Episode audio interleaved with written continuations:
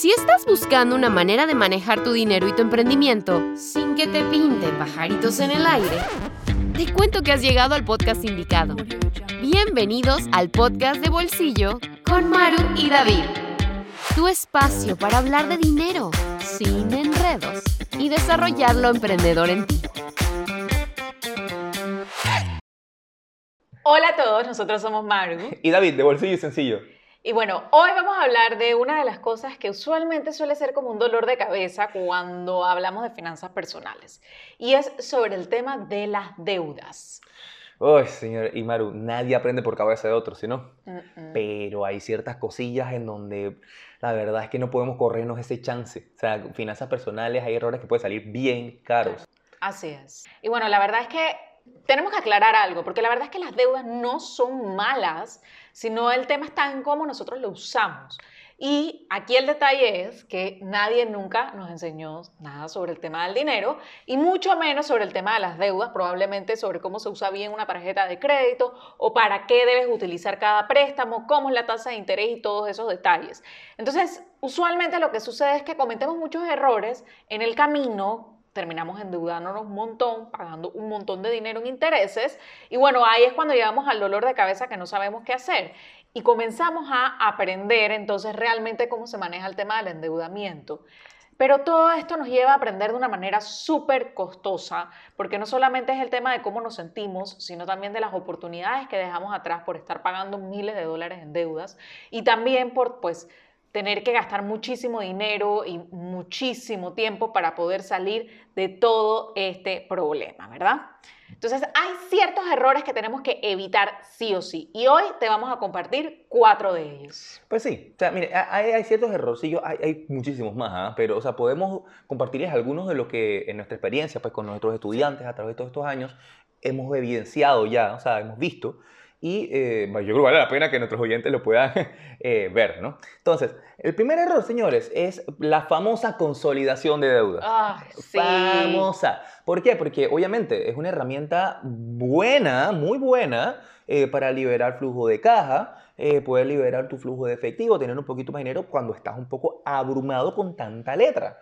Sin embargo, esto también tiene un ¿verdad? Tiene, tiene un para atrás, o sea, porque se, piensa de que es eh, como apurarte de magia, ya tus finanzas están mejor, y entonces tienes una sensación de estabilidad y de, y de, y de estar bien, pero es falsa, ¿no? Es, es, sintética, porque es momentánea.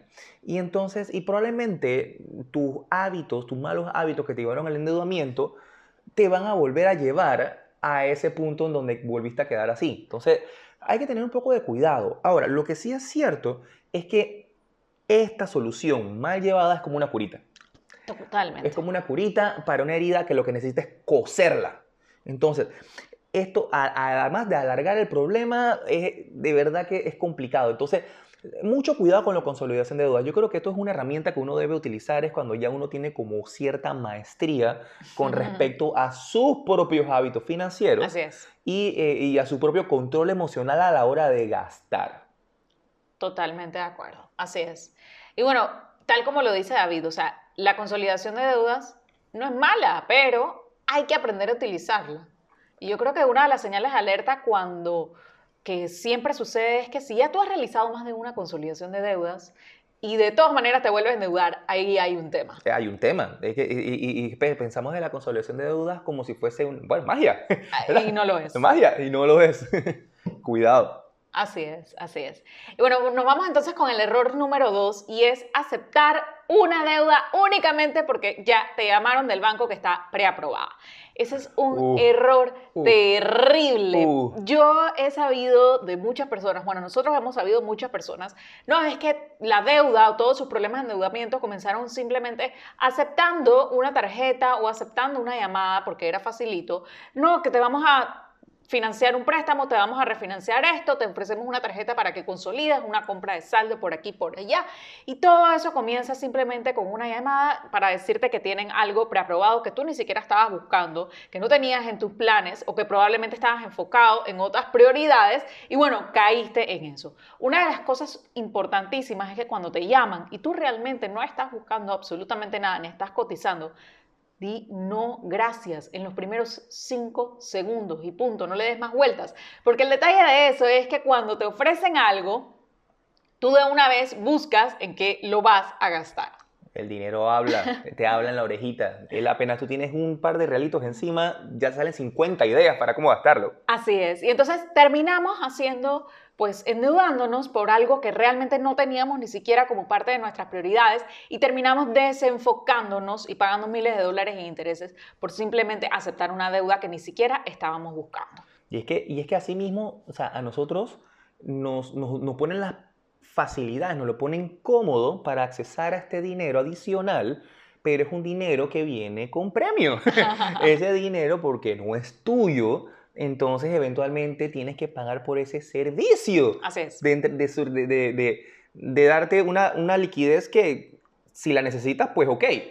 Pero si no la necesitas, entonces estás adquiriendo una relación innecesariamente que posiblemente responda algo ahorita, pero más tarde, cuando ya esa, eso, eso, que tú, eso que tú pensaste ahorita, que lo resolviste ya, ya te, se te pasó y todo. Y yo creo que un poquito de lo que vamos a hablar con el, con el otro el otro error. Porque en el otro error también está de que, ok, nos las ponen bonitas, nos las ponen, y, y de verdad es atractivo. O sea, yo no sé ustedes, pero a mí, a mí me han llegado correos, me llegan chats, me llegan eh, llamadas.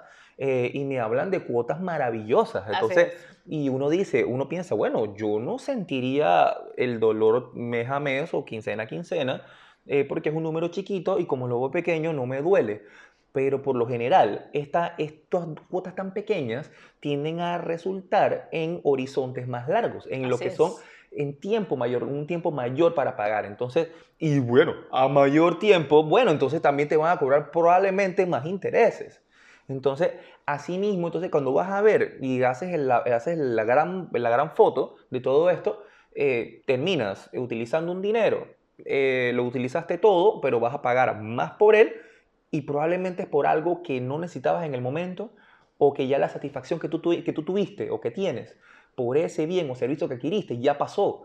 Porque ya pasaron años probablemente. Así es. Entonces, o sea, entonces sigues secuestrado a esta relación que adquiriste por un bien o servicio que ya ni te acuerdas probablemente. Así, que hay que tener cuidado con eso. Entonces, hey, soluciones, haz un match, realmente piénsalo. En la principal, la principal razón que te va a blindar a ti es ese análisis de verdad si necesito o no financiamiento para esto que quiero hacer. O sea, si es que quiero hacer algo.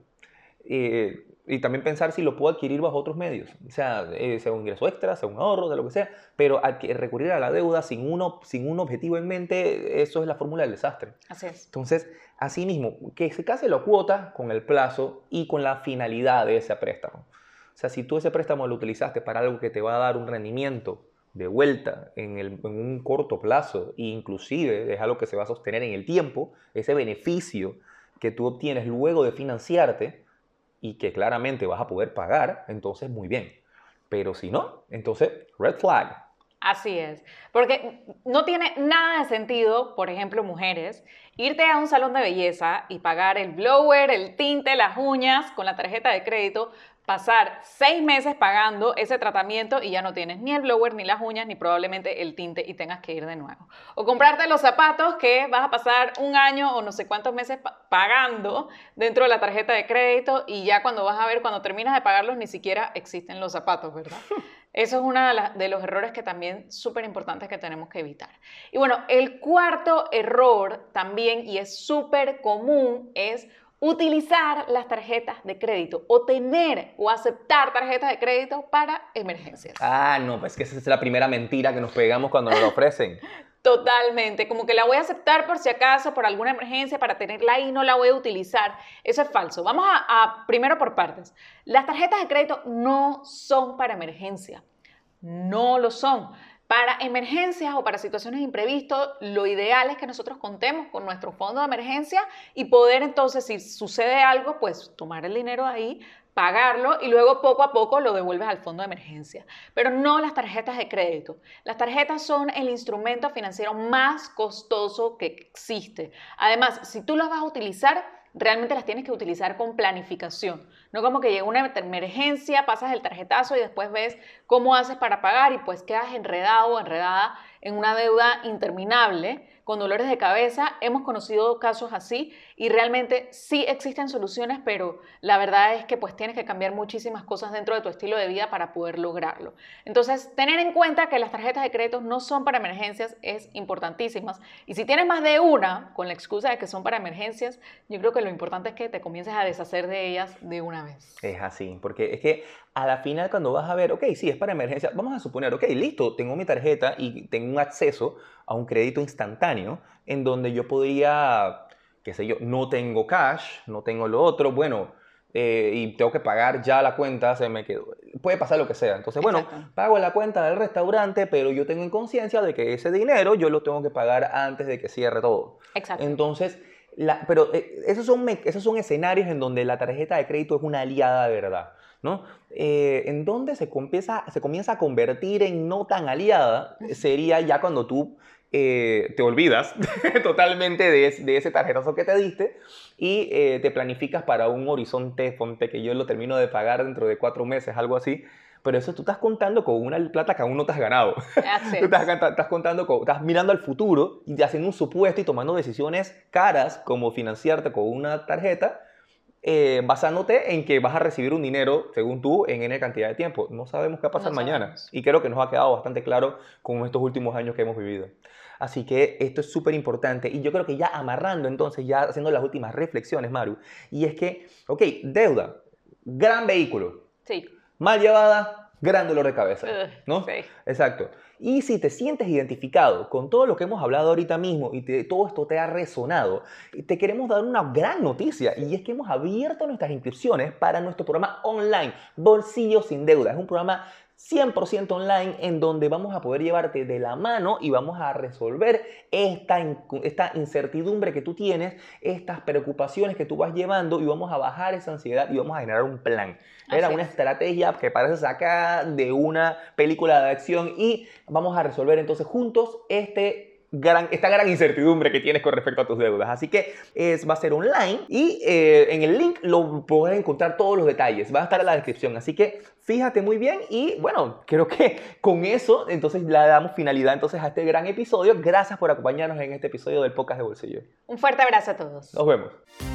Esto fue el podcast de Bolsillo con Maru y David. No te olvides suscribirte para recibir el mejor contenido de dinero y emprendimiento. Búscanos en Instagram como Bolsillo y Sencillo. Nos vemos en la próxima.